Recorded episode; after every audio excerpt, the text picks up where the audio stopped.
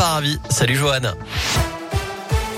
Salut Cyril, salut à tous. À la une des conditions plus sévères pour voyager entre la France et le Royaume-Uni à partir de samedi. Il faudra un motif impérieux pour relier ces deux pays. Ceux qui viennent du Royaume-Uni devront également avoir un, test négatif de moins de 24 heures et seront placés en quarantaine à leur arrivée. Dans le même temps, le nombre de classes fermées stagne en France. D'après le ministre de l'Éducation, 3150 actuellement.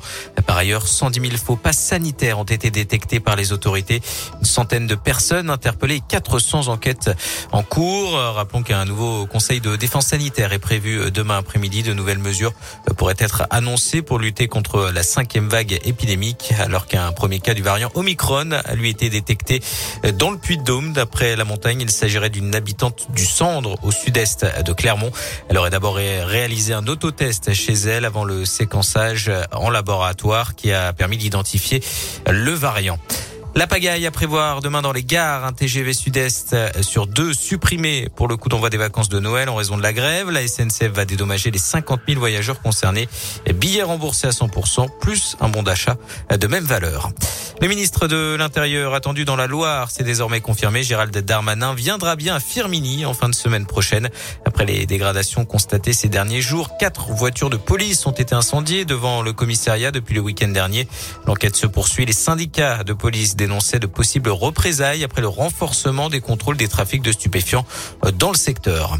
À l'approche des fêtes de Noël, les vols de frais se multiplient. Illustration dans l'un ou plusieurs camions ont été pillés la nuit dernière sur la 42, sur les aires de Chazé-sur-Ain et des Brotteaux. D'après le progrès, les voleurs ont notamment porté des colis Amazon. Des poules vivantes utilisées comme ballons de foot. Nouvelle vidéo montrant des pratiques choquantes. L'association L214 met en cause un élevage intensif des Deux-Sèvres. En foot, de nouvelles mesures pour lutter contre la violence dans les stades. Une réunion avait lieu ce matin entre le gouvernement et les représentants du foot français. Parmi les mesures annoncées, l'arrêt systématique et définitif des matchs de Ligue 1 et de Ligue 2 si un joueur ou un arbitre est blessé par un projectile lancé depuis les tribunes. Une cellule de crise devra par ailleurs se prononcer en 30 minutes maximum sur le sort du match.